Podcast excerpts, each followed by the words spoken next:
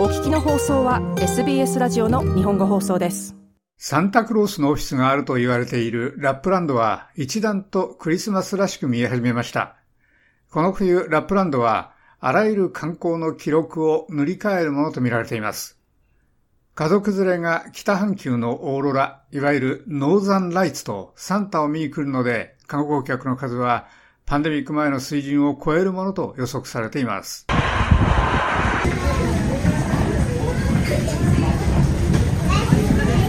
ヨハン・ユーヤービーさんは北フィンランドのラップランドの首都ローバニエミ空港のマネージャーです彼は通常の忙しいクリスマスを予期しています12月は一年中で最も忙しい月です。過去20年、ここローバニエミ空港の12月は大変大変忙しかったです。しかし今年、私たちはあらゆる種類の新記録を作ると思います。ヨハン・ユーヤービーさんでした。ここでは観光が4億ユーロ、4億3700万オーストラリアドルの収入を生み出し、次の5年間にはそれが6億ユーロに増えるものとみられています。ヨハンは空港での需要に対処し、手荷物の取り扱いと警備を助けるために20人の季節労働者を雇いました。それは30人の通常の職員に加えてです。観光局の CEO、サナ・カーカイネンさんは、この冬のシーズンには、新たなフライトで4万人から5万人増えるものと見積もっています。私たちの飛行機観光、フライスルーがものすごく増えています。前の年と比べると100%以上です。つまり私たちにはこれまでにおよそ24の直行便への接続がありました。それはもちろん大量の個人旅行客をもたらしますし、団体旅行に参加している人も連れてくるでしょう。カーカイネンさんでした。では、なぜこの地方の人はそれほど忙しいのでしょうか？ローバンニエミはサンタクロースの自宅です。クリスマスの直前に世界中からやってくる人々がたくさんいます。多くの素敵な人々です。私はみんなに会いたいです。本当に忙しいです。しかし、プレゼントで忙しいわけではありません。その仕事はエルフたちがしているからです。サンタクロースでした。彼はサンタ専門のテーマパーク、サンタクロースビレッジに住んでいます。サナ・カーカイネンさんは、それはその地方の名所の一つだと述べました。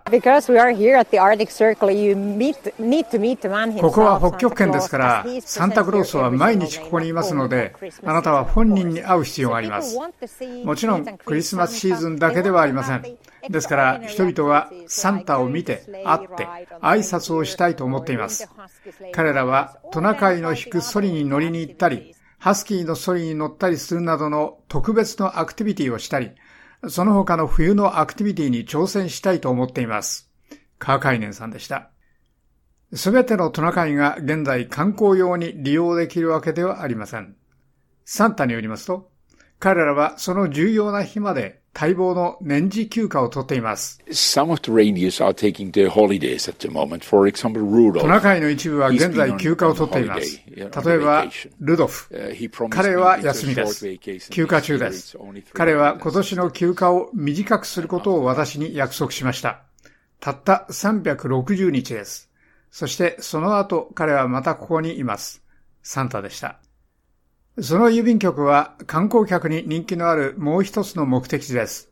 なぜなら、そこはエルフがサンタ宛ての手紙を仕分けしているところだからです。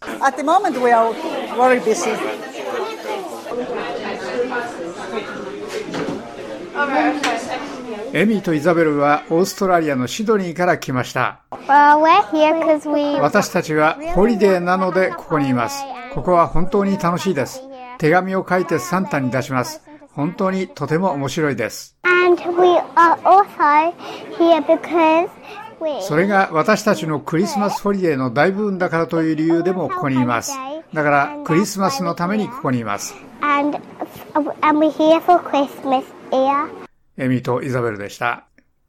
人々はまたノーザンライツと雪景色を見るためにもここに来ます。フランシスコもその一人で、ポルトガルから3歳の娘と一緒に来ました。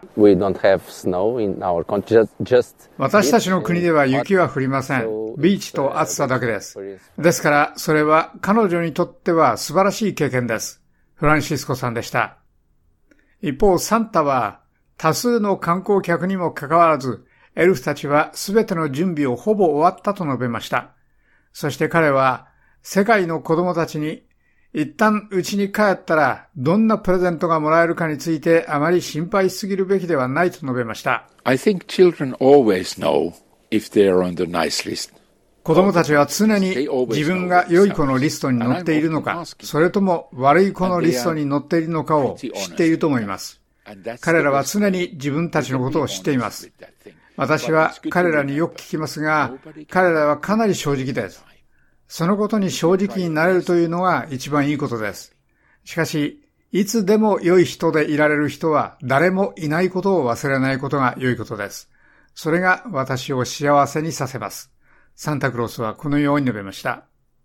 以上、SBS ニュースのデボラ・グロークのレポートを SBS 日本語放送の長尾久明がお伝えしました。